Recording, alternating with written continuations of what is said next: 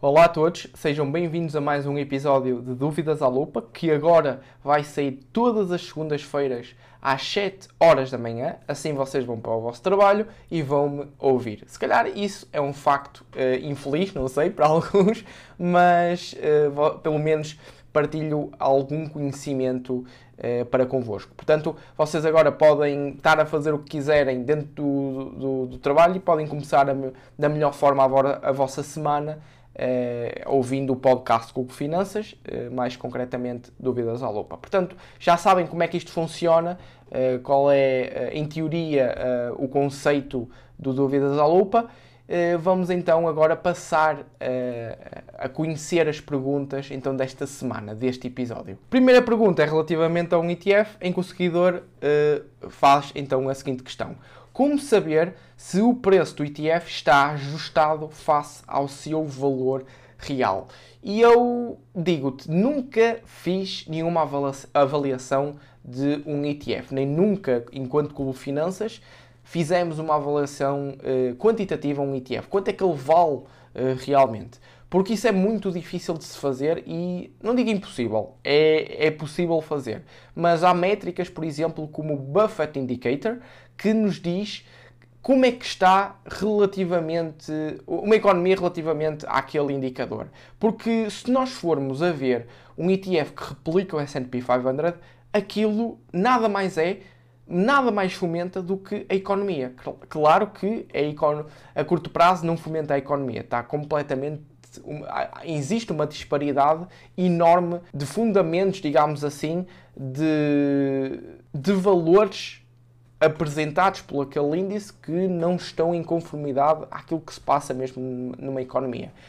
É, mas é por isso que existe o Buffett Indicator, que é qual é o preço daquele ETF relativamente ao PIB que aquele país está uh, a produzir, não é? Temos o PIB de um país e temos então uh, um ETF que replica o S&P 500 e podes correlacionar o preço desse ETF com então com este, com este indicador, o Buffett Indicator. Para ETFs que repliquem, por exemplo, setores, setores específicos, se calhar é um bocadinho, ou um bocadão, digamos assim, mais difícil. Portanto, tens de ter em conta que nós, a nossa especialidade é mesmo a análise fundamental de empresas e, consequentemente a isso, vermos o valor delas valor quantitativo e dá para fazer isso. Nos ETFs é muito mais difícil e se calhar eh, não entram em conformidade com valores mesmo reais de quanto é que vale aquele ETF. Portanto, eh, nós não fazemos isso, nem queremos fazer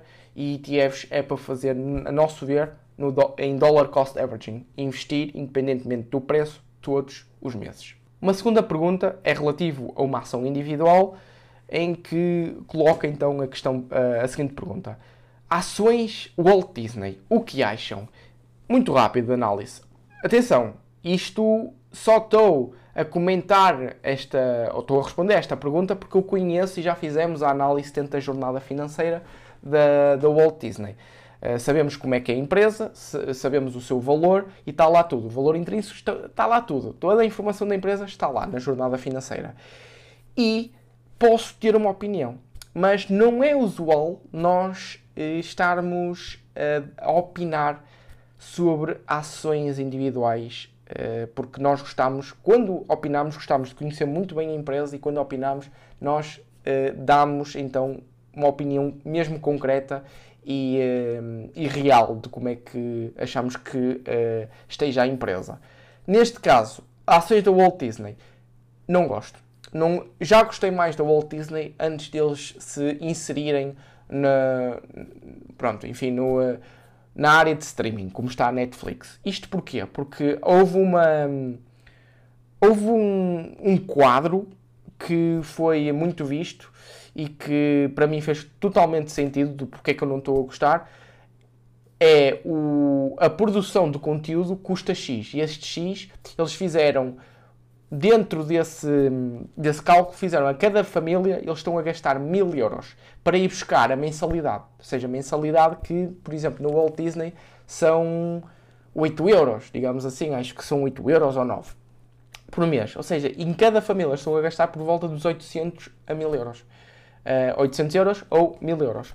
Portanto, a médio e longo prazo isso não é sustentável e eles, eles requerem muito capex, eles requerem muito, muito custo para estarem inseridos neste, nesta área de streaming. E, e como estão inseridos nesta área de streaming, não, não são propriamente um mote. E não serem um mote, nós não gostamos. Nós gostamos de empresas que têm mote. O que é, que é este mote? Muitos devem conhecer, se nos seguem há algum tempo, uma, terem uma vantagem competitiva.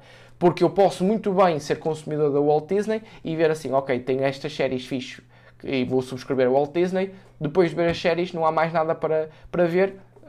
Tiro a, a subscrição da Walt Disney, passo para a Netflix e assim vice-versa. Não é? Uh, o que eu digo do Walt Disney, digo do, da, da Amazon eh, Prime, ou da Prime Video, digo, uh, digo da Netflix e digo da HBO. Digo todos eles. Não há um mode específico, não há uma vantagem específica em cada um deles. Se calhar, se calhar há, há, uma há um brand mode, há a identidade da Netflix. Mas isso, até isso se, se está a perder dentro da Netflix. É por isso que eu não gosto muito de estar inserido uh, no investimento, ou neste caso nas ações da Walt Disney, só por causa disso, ok? Porque não há aquele mode, aquela vantagem competitiva. Seguindo para a próxima pergunta, temos então o seguinte: Estava a pensar em investir parte do meu salário.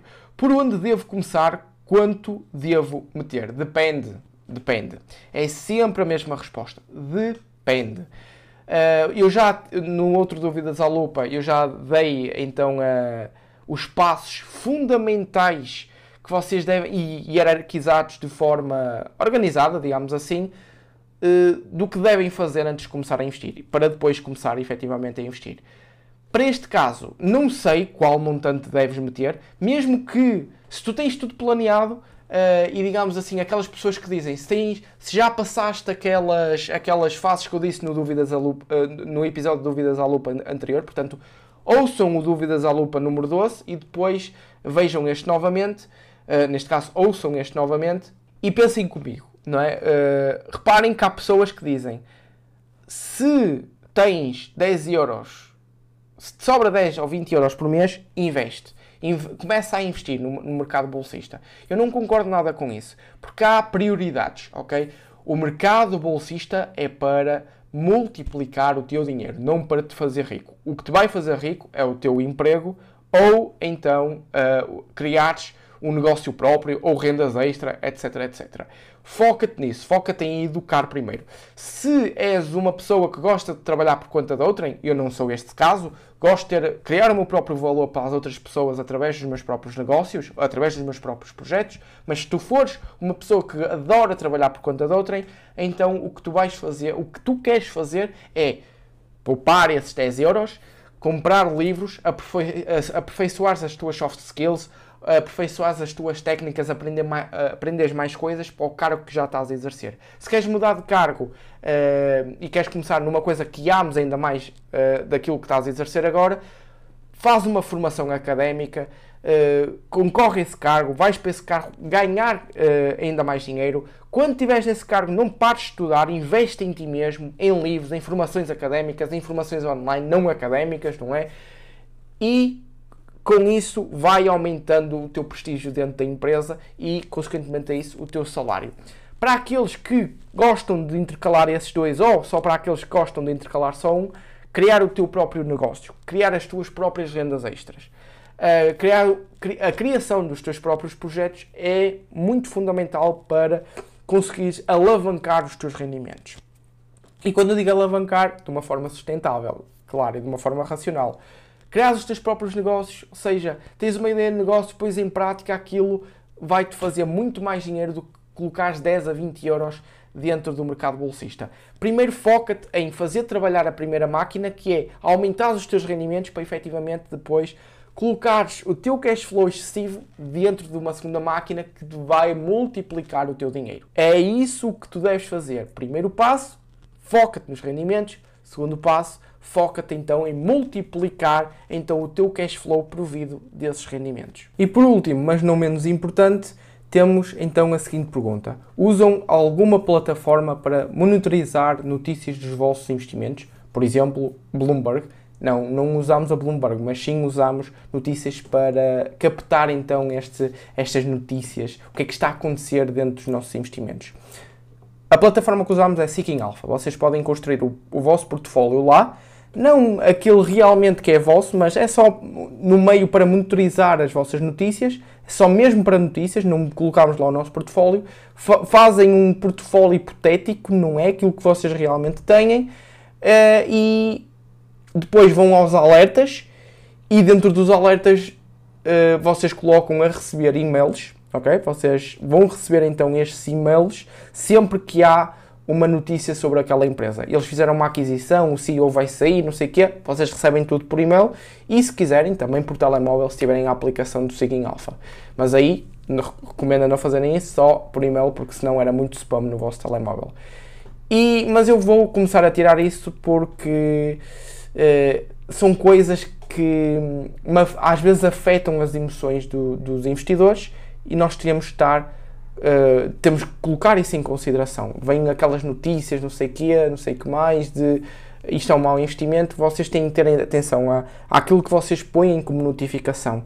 Só as notícias ou artigos, porque lá também vocês podem pôr artigos que saem relativamente a essa, é, essa empresa que vocês estão a colocar dentro do portfólio do Seeking Alpha para receberem notícias. Têm lá só notícias ou artigos tirem todos os vistos e metam só o visto nas news lá. Portanto, é essa a nossa, a nossa única plataforma para ver então as notícias e para nós acompanharmos ao pormenor as empresas. E bem, chegamos ao fim de mais um Dúvidas à Lupa. Foi rápido, é, é suposto ser rápido para todos os dias, quando estão a ir para o trabalho, durante 15, 20 minutinhos, aturarem-me e uh, expandirem o vosso conhecimento nos investimentos, ok? Portanto, obrigado por uh, ouvirem mais uma vez e vemos então num próximo Dúvidas à Lupa.